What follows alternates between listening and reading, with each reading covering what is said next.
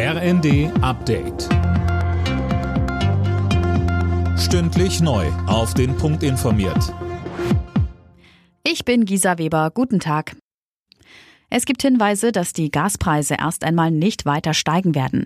Das hat der Chef der Bundesnetzagentur Müller der Bild am Sonntag gesagt. Der Grund, trotz der aktuell abgeschalteten Pipeline Nord Stream 1 hat es in dieser Woche keinen spürbaren Preissprung mehr gegeben.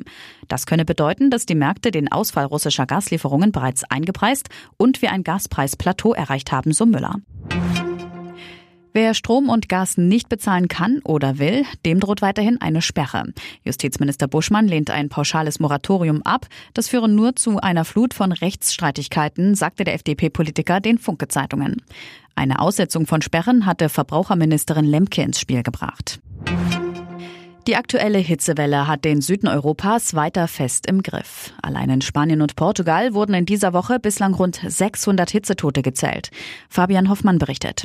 Spanien, Portugal, Frankreich, Italien, Kroatien, Griechenland, überall ächzen die Menschen unter Temperaturen von teils 45 Grad. Und Hitze heißt auch immer trockene Wälder. Feuerwehrleute sind im Dauereinsatz, um die vielen Brände dort zu löschen. Tausende Menschen mussten bereits in Sicherheit gebracht werden. Und kommende Woche erreicht die extreme Hitze dann auch Deutschland mit Temperaturen um die 40 Grad. Kommende Dienstag läuft die erste Frist für den Führerscheinumtausch ab. Dann müssen die Geburtsjahrgänge von 1953 bis 1958 zu einem EU-Kartenführerschein gewechselt haben. Die Frist war wegen der Corona-Pandemie schon einmal verlängert worden. Wer weiterhin einen alten grauen Lappen hat, der kann mit einem Verwarngeld von 10 Euro zur Kasse gebeten werden. Alle Nachrichten auf rnd.de